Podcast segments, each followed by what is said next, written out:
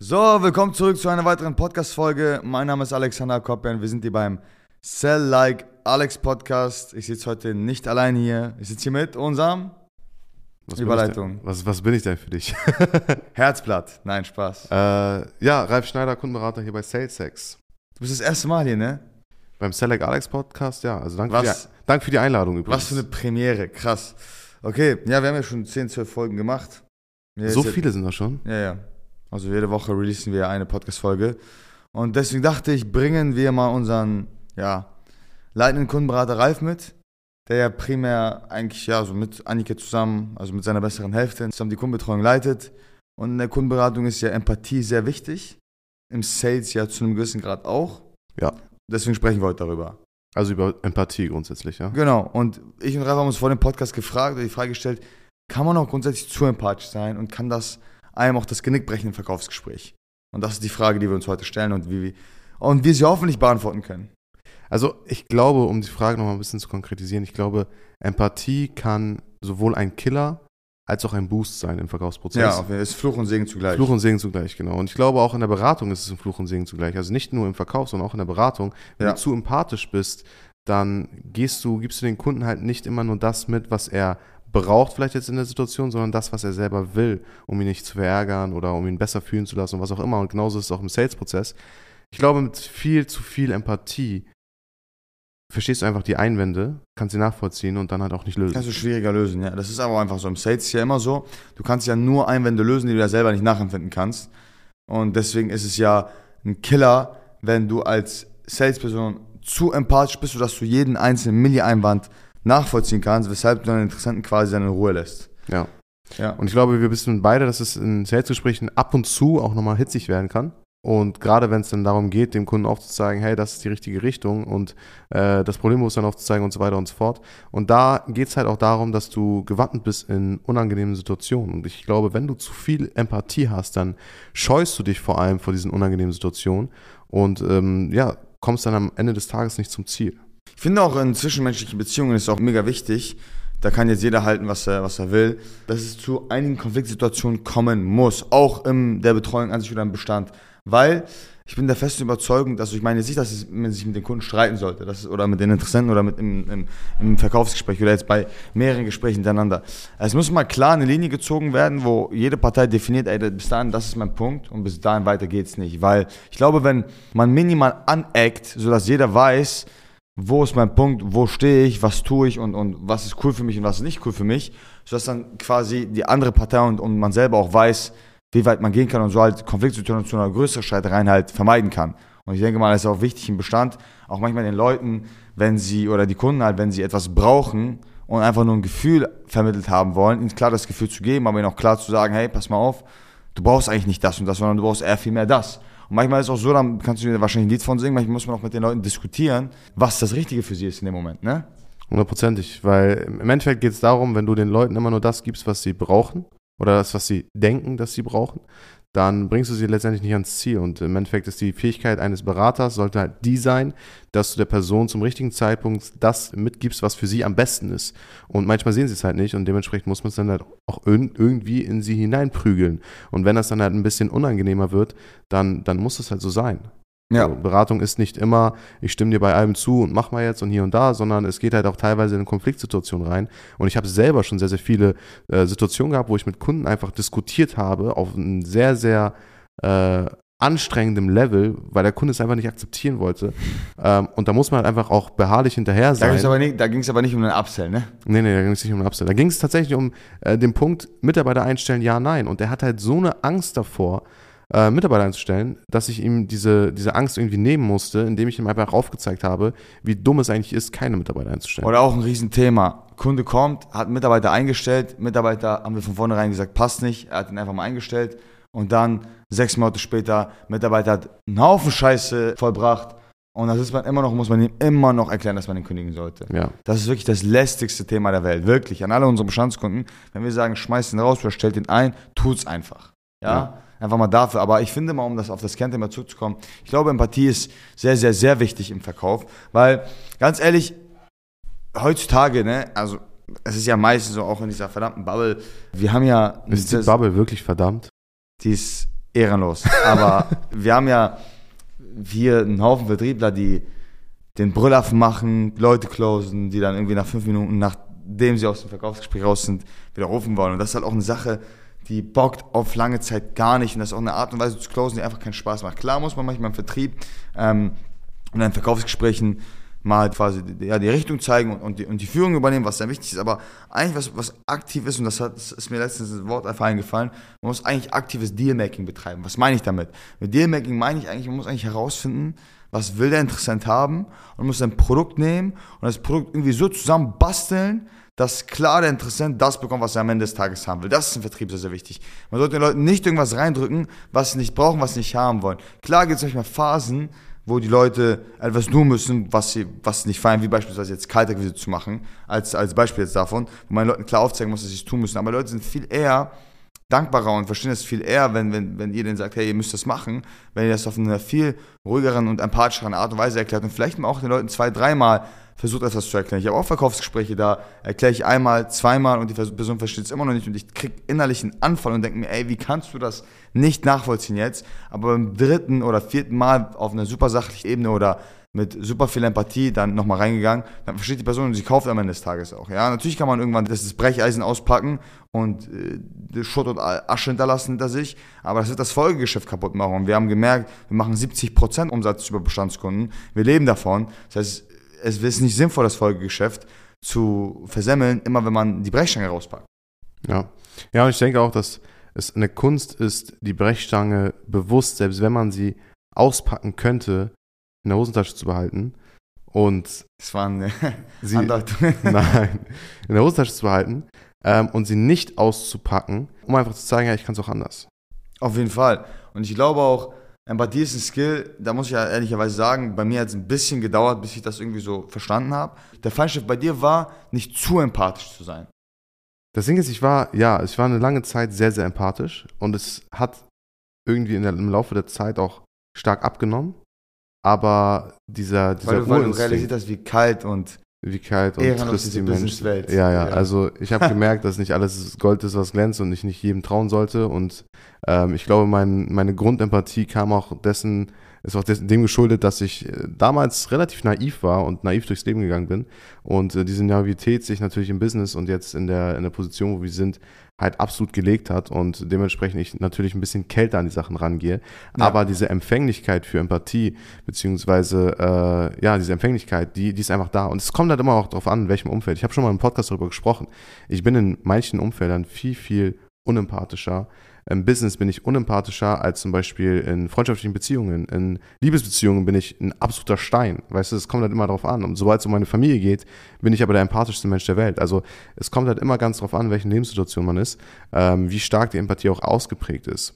Ja, auf jeden Fall. Und ich glaube auch, dass es immer so ein bisschen darauf ankommt, in welchem Umfeld man ist. Also ich habe es auch von Natur aus gemerkt, ähm, Leuten, die mir super sympathisch sind, bei denen fällt es mir auch viel einfacher empathisch zu sein, als bei Leuten, die mir jetzt auf den ersten Blick Geschmäcker sind verschieden, einfach unsympathisch sind. So, ja, und, und ich glaube, was mir damals zum Beispiel sehr geholfen hat, nachzuvollziehen, ist einfach mal zu versuchen, die Denkmuster von den Interessenten nach, also nachzuverfolgen. Okay, er sagt jetzt das, was meint er eigentlich damit? Oder auch mal nachzufragen. Ja, also es ist, grundsätzlich ist ja Verständnis ein riesen, riesen Schwerpunkt von Empathie, dass man den anderen, dass es mir gegenüber verstehen kann und nachvollziehen kann, warum er so handelt und versuchen zu verstehen. Und da ist ein riesen, riesen Hebel, glaube ich, auch, wenn man erstmal selber seine eigenen Denkmuster versteht und selber versteht, warum man wie in welchen Situationen handelt. Warum man aggressiv wird, wenn irgendeiner einen zehnmal anhubt. Ja, ja, oder, und dann versteht man das und dann kann man selber nachempfinden. Es gibt ja so ein Sprichwort. Der erobert, der sich selber erobert. Und das ist ja in Führung auch ja auch Empathie ein super wichtiger Skill. Ich meine, wenn man Menschen, und das ist auch, so wie, so habe ich Empathie richtig gelernt, als ich das erste Mal ein funktionierendes Sales-Team hatte, wo ich drei verschiedene Individuen hatte, die alle drei unterschiedlich ticken. Da tickt niemand gleich und niemand tickt auch genauso wie ich. Das heißt, ich hatte nicht denselben Menschentypen wie ich, der genauso motiviert ist, der genauso tickt und arbeitet wie ich, sondern ich hatte andere Leute. Und die nachzuvollziehen war anfangs schwieriger, aber dadurch, dass man selber die Brücke gebildet hat mit, ey, wie tick ich, wie tickt zum Beispiel Ralf, was würde Ralf in der Situation tun, warum wird das Ralf in der Situation tun, weil wir kennen uns ja mittlerweile auch sehr, sehr gut. Oder, und warum würde ich folgendermaßen handeln, hat mir mega geholfen, dabei zu verstehen, warum andere Leute auch handeln würden und wie sie handeln würden und wie man dann auch im Sales das anwenden kann, sodass man den Leuten halt alles richtige Angebot unterbreitet, A, erkennt, wann man vielleicht ein bisschen lockerer sein sollte, wann erkennt man, dass ein Interessent vor allem auch lügt, das gibt es ja auch ab und zu mal. Definitiv, ja. Woran erkennt man, dass es ein Vorwand ist oder, war, oder sollte ich jetzt wirklich locker lassen, weil er hat mir wirklich gerade seinen Einwand kommuniziert, weshalb er jetzt nicht loslegen kann. Beispielsweise, mein Hund ist verstorben, kommuniziert er jetzt in einem Verkaufsgespräch, könnte gelogen und, und erstunken und erlogen sein und er hat nicht mal einen Hund oder es könnte wirklich die Wahrheit sein und er ist am Boden zerstört und wenn man jetzt noch einmal nachhaken würde, dann würde man ihn auf Lebenszeit verbrennen. Das zu erkennen ist ein super wichtiges Thema. Ja, 100 Prozent. Und ich glaube auch, dass Empathie bzw. das Lernen von Empathie mit Selbstreflexion beginnt. Also wenn man immer wieder aus den Gesprächen geht und sagt, okay, alles klar, ich habe den jetzt zum Beispiel nicht geclosed oder was auch immer, was war mein Anteil daran, dass das jetzt gerade passiert Ganz ist? kurz, das ist ein Pro-Tipp. Ihr müsst eure Sales Calls selber nochmal durchgehen. Das heißt, ihr müsst sie aufnehmen und selber analysieren, warum ihr sie nicht geclosed habt. Ihr werdet viel, viele, viele, viele Fehler finden, einfach wenn ihr euch selber analysiert. Aber ja, erzählt. Ja, ich glaube, 90% der Vertriebler da draußen haben noch nie einen Sales von sich gehört. Nee. Das, ne, ist Aber ja, ist auch, ich, ich, ich kann das auch nachvollziehen, weil manchmal die eigene Stimme zu hören ist schon ein bisschen cringe. ja, ja, auch bei, ich höre mir auch meinen eigenen Podcast nicht an. Ja, ja, das ist, das ist schwierig. Aber ähm, definitiv, also der erste Schritt ist, glaube ich, die Selbstreflexion. Dass du anfängst, dich selbst reflektieren und äh, dir anfängst, diese Frage zu stellen, was ist mein Anteil daran, dass das jetzt gerade passiert ist? Was ist mein Anteil daran, dass der Kunde jetzt gerade abgesprungen ist? Bis wohin bin ich gegangen? Wenn du den dann halt nochmal anhörst und dann dir sagst, okay, alles klar, ab dem Zeitpunkt habe ich äh, auf Einwand X und Y, was auch immer, genau so und so reagiert und danach war komplett Sense, da weißt du, okay, alles klar, da war ein Fehlverhalten von meiner Stelle da. So weißt du, was ich meine? Ja, Und ähm, es fängt halt sehr, sehr stark auch damit an, wie man sich selbst reflektiert und ob man ähm, wirklich so selbstlos ist und so egolos ist, um sich selbst auch zu reflektieren. Weil die meisten Vertriebler, kann man nicht, Bro, das braucht man nicht verstecken, viele Vertriebler haben ein dickes Ego in der Tasche. Und viele Vertriebler sagen auch, ey, ich kann alles. Ich kann alles und äh, die haben keine Student Mentality, gar nicht auf dich bezogen. Ja, ja, die haben weiß. keine Student Mentality und so weiter und so fort. Die, die gehen gar nicht in die Selbstreflexion rein und die sagen, ey, ich kann alles. Wenn der Kunde nicht gekauft hat, dann ist es seine Schuld. So, und das ist halt absolut der falsche Ansatz. Und das ist, das sind halt genau diese Vertriebler, die es nicht meistern, über Empathie zu closen. Ich finde auch im Vertrieb ist, ist ja immer sehr, sehr raffer Ton da und das ist ja auch einfach normal mittlerweile, aber ich glaube, es würde sich vieles ändern, wenn die meisten Vertriebler anfangen würden, ihr Gehirn zu benutzen. Und ja, es ist, es ist ja einfach so, ne? Also Ja, ich meine, so. ganz ehrlich, ein Skript runter zu rattern, das macht euch verdammte Scheiße nicht. Also, wie willst du denn empathisch reagieren, wenn du ein verdammtes Skript runterratterst? Weil egal, was für ein Einwand kommt in deinem Skript, wird drinne stehen, Einwand das, Antwort das. Ob das jetzt wirklich so ist oder nicht, weiß dein Skript nicht, weil es ist ein scheiß Stück Papier und ist keine verdammte KI, die das jetzt analysieren kann. Oh, der Interessant sagt jetzt wirklich die Wahrheit. Aber ich glaube, es würde dem Vertrieb heutzutage mega gut tun, wenn man ein bisschen mehr verstehen würde, dass wir eigentlich im, also wir sind in einem super empathischen Business. Wir arbeiten die ganze Zeit mit Menschen. Das sind zwischenmenschliche Beziehungen super wichtig. Die meisten Vertriebler geben auch einen absoluten Rotz drauf, sympathisch zu sein. Obwohl man das eigentlich mit das Wichtigste ist. Gerade in so einem umkämpften Markt. Wenn ihr in einem umkämpften Markt seid, glaubt mir mal, das Einzige, was, also was mit euch den Arsch retten wird, warum euer Angebot angenommen wird und nicht das von eurer Konkurrenz oder von den zehn anderen Anbietern, ist, wenn ihr mal ein bisschen Sympathie zeigt und die Leute euch auch irgendwo, auf irgendeine Art und Weise Zeit rein investiert. Lasst es 15, 20 Minuten sein im Gespräch. Es sollte euch auch anfangen zu schätzen, als einfach nur da zu sein und, und eine Lösung anzubieten für ein Problem, sondern bietet die Lösung an und seid auch der Sympa sympathische Faktor, der auch ähm, so sympathisch ist, dass man ihm zutrauen könnte, auch weitere Probleme zu lösen, dass man auch die Probleme lösen will, vor allem auch mit ihm. Ja, ist ja das Ding. Ja, und vor allem, äh, man sieht es ja immer mehr und mehr in der Bubble, immer mehr kopiert. Das heißt, du bringst einen USP raus, sagst auf einmal KI-Recruiting, was auch immer, und auf einmal machen es zehn andere. Ja. Sympathie kannst du nicht äh, kopieren. So. Das das ist halt ein unmöglich. USP, den du halt definieren kannst, in deinen Vertriebsprozess mit einbinden kannst, der extrem, extrem stark zieht. Das heißt, achtet wirklich darauf, empathisch zu sein und vor allem sympathisch zu sein. Ich meine, ganz ehrlich, voll viele Leute kennen wahrscheinlich den Satz, ja, ihr habt ein Verkaufsgespräch, der Interessent sagt zu allen Faktoren, ja, ja, ja, das passt, das macht Sinn, richtiges Produkt, richtige Zeit, ich, du habt den Bedarf ermittelt und am Ende kommt der Satz, ja, irgendwie, mein Gefühl sagt mir, ich muss mir, ich muss mir da nochmal Gedanken machen oder mein Bauchgefühl oder, oder, oder, ja, ich bin mir noch nicht ganz sicher. Dann seid ihr das Mein, verdammte mein Problem. Bauch sagt erstmal nochmal Nein. Ja, mein Bauch das? sagt erstmal nochmal nein, mein Bauchgefühl. Boah, ich weiß nicht. Dann seid ihr das verdammte Problem. Da habt ihr nicht ganz genau mit eurer persönlichen Komponente abgeholt. Da habt ihr nicht genügend Rapport aufgebaut mit der Person, weshalb sie ein gutes Gefühl hat bei euch. Genau das ist der Einwand, der kommt, wenn ihr zu unempathisch oder zu sehr straight line mäßig, ich, ich feiere die Methode auch von John Belfort, aber zu sehr skriptartig auf die ganzen Sachen eingeht. Am Ende kommt dann der Einwand, ja, irgendwie passt nicht. Und dann jemand, der halb so viel erzählt, halb so viel die Problemlösung anbietet, aber einfach ein cooles Gespräch hat mit der Person, bei dem hat man auf einmal ein gutes Bauchgefühl. Und ganz, ganz wichtig, denk, denkt mal wirklich einmal drüber nach. Wenn ihr Empathie zeigt und die, die Leute dazu bekommt, abzuschließen, dann seid ihr eigentlich am längeren Hebel, weil wenn ihr die Leute nicht closed, dann macht es irgendjemand anderes mit schlechteren Leistungen oder mit irgendwie was auch immer. Deswegen ähm, muss man auch hartnäckig sein. Deswegen ja, genau. muss man hartnäckig sein und deswegen muss man halt auch den, den Grundfunken Empathie mitbringen und da, da auch mit reingehen, weil ohne Empathie, dann wirst du die Leute vielleicht an einen schlechteren Dienstleister verlieren und auf einmal, ja, fehlt dir A, ein Kunde, der dir bare Münze zahlt, B, aber ist der Kunde bei jemand, bei, bei einem schlechteren Dienstleister und ist dann auf Lebzeiten verbrannt auch vor allem super wichtig bei diesen ganzen äh, Recruiting-Agenturen, ja, wenn man so irgendwie hört, ja, wir müssen den Fulfillment-Prozess komplett durchsystematisieren, am besten redest du nicht einmal mit deinem Kunden. Das ist völliger Humbug, finde ich, weil in einem super umkämpften Markt, jetzt mal ganz im Ernst, was passiert denn, wenn ihr das so durchsystematisiert, dass ihr keine Touchpoints habt mit euren Kunden. Richtig, sobald irgendein anderer Vollidiot um die Ecke kommt, der ein bisschen günstiger ist, werdet ihr radikal ersetzt. Wir raten unseren Kunden immer,